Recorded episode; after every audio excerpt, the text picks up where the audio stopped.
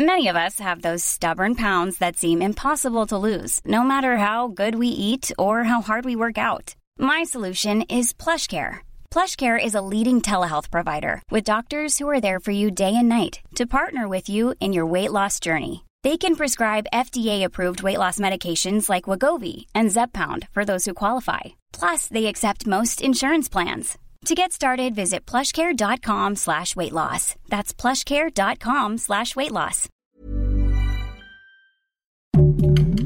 Heraldo Podcast, un lugar para tus oídos. Una imagen vale más que mil palabras y a veces con tan solo escuchar viajamos al mundo infinito de la reflexión. Esta es la imagen del día con Adela Micha.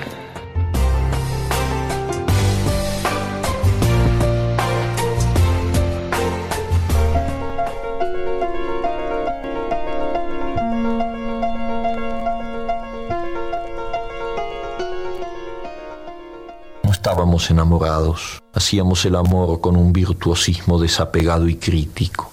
Pero después caíamos en silencios terribles y la espuma de los vasos de cerveza se iba poniendo como estopa, se entibiaba y contraía mientras nos mirábamos y sentíamos que eso era el tiempo. La maga acababa por levantarse y daba inútiles vueltas por la pieza. Más de una vez la vi admirar su cuerpo en el espejo.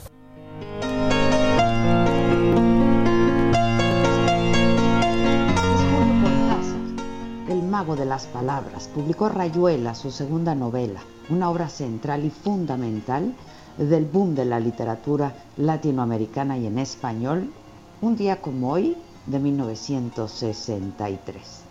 El eterno Cronopio llamó a su obra más famosa una contranovela.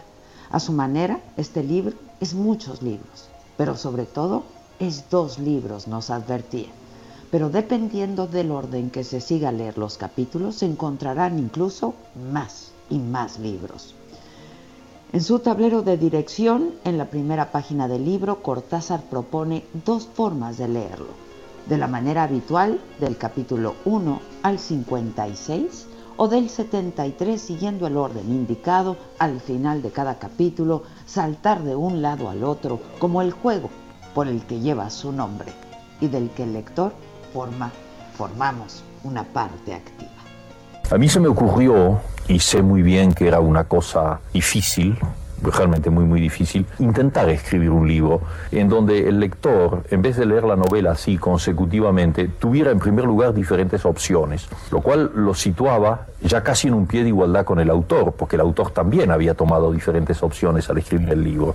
Posibilidad de elecciones, de dejar de lado una parte del libro y leer otra, o leerla en otro orden, y crearse un, un mundo en el cual él desempeñaba un papel activo y no pasivo. Yo sé muy bien que en la práctica eso no corresponde exactamente con mis deseos, digamos, teóricos, porque finalmente los lectores de Rayuela la han aceptado en su conjunto como un libro y en ese sentido es una novela como cualquier otra. Pero también sé que muchos de esos lectores han sentido que se les reclamaba una participación mucho más activa, que es lo que yo llamo en el libro el, el lector cómplice.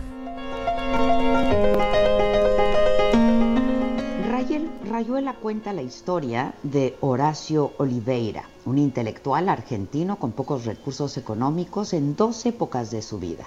La primera transcurre en París en la década de los 50 y narra su relación con Lucía la maga, una joven uruguaya que no tiene los conocimientos de Horacio, pero que le aporta una calidez y una vitalidad particulares. La obra maestra de Cortázar de 155 capítulos es un enorme universo psicológico de los personajes y estas relaciones tan complejas con el amor y con la muerte, con los celos, con el arte.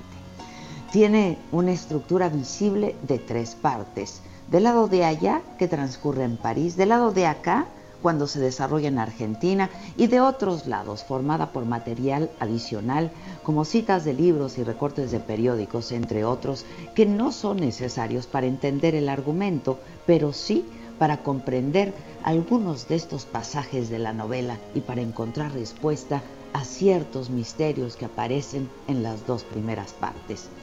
En el fondo, Rayuela es una muy larga meditación sobre la condición humana, sobre qué es un ser humano en este momento de desarrollo de la humanidad. Esto explicó Cortázar en una entrevista.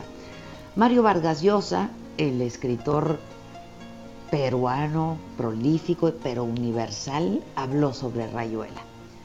No expresa el mal, no expresa lo peor de la experiencia humana, expresa lo mejor que hay en el ser humano.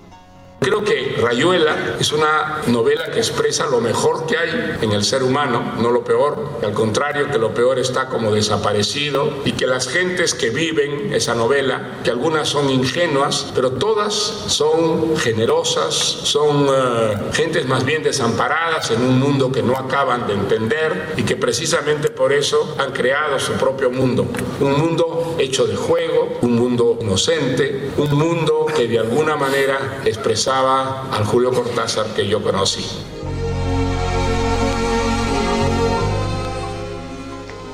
En 1962, en una carta al poeta Paul Blackburn sobre Rayuela, Cortázar escribía, casi he terminado, como una especie de libro infinito. Pienso que es mejor separarme brutalmente de él. Lo leeré una vez y enviaré el condenado artefacto al editor. Si te interesa saber qué pienso de este libro, te diré con mi habitual modestia que será una bomba atómica en el escenario de la literatura latinoamericana. Y no se equivocó. La bomba de Oliveira y la maga provocó un antes y un después en la literatura y en generaciones de lectores.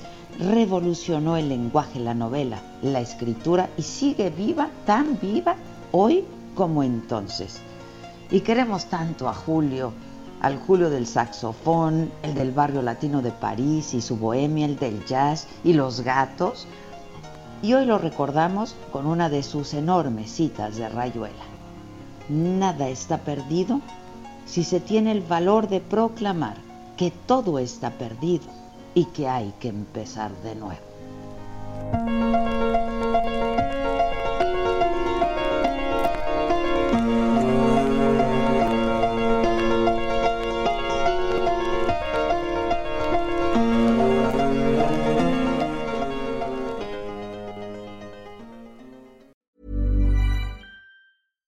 Fact a crocodile can't stick out its tongue. Also, you can get health insurance for a month or just under a year in some states. United Healthcare short term insurance plans, underwritten by Golden Rule Insurance Company, offer flexible, budget friendly coverage for you. Learn more at uh1.com.